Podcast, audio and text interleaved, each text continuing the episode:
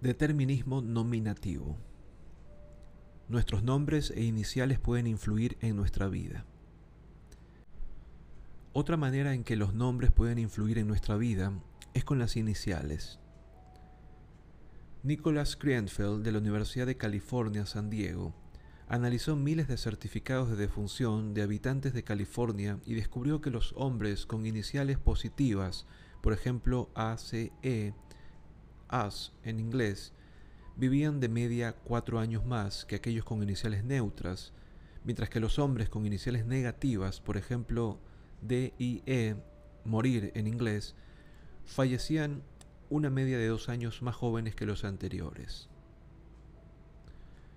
En el hospital de mi localidad hay un urólogo que se apellida Waterfall, cascada en inglés, una experta en cuidados paliativos de la Universidad de Lancaster se llama Sheila Payne.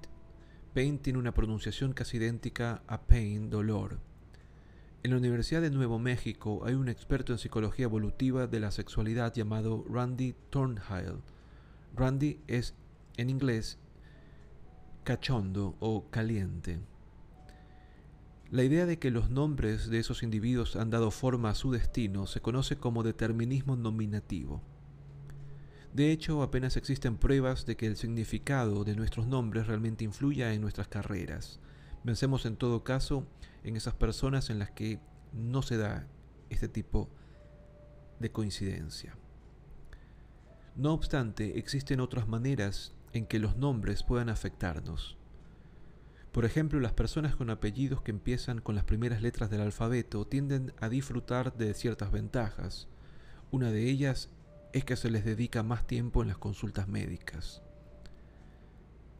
En el campo de la economía en el que los autores de los estudios se mencionan por orden alfabético, parece ser que las personas en los primeros puestos de las filas tienen carreras más exitosas. Los nombres que revelan la procedencia étnica de las personas también pueden ser influyentes.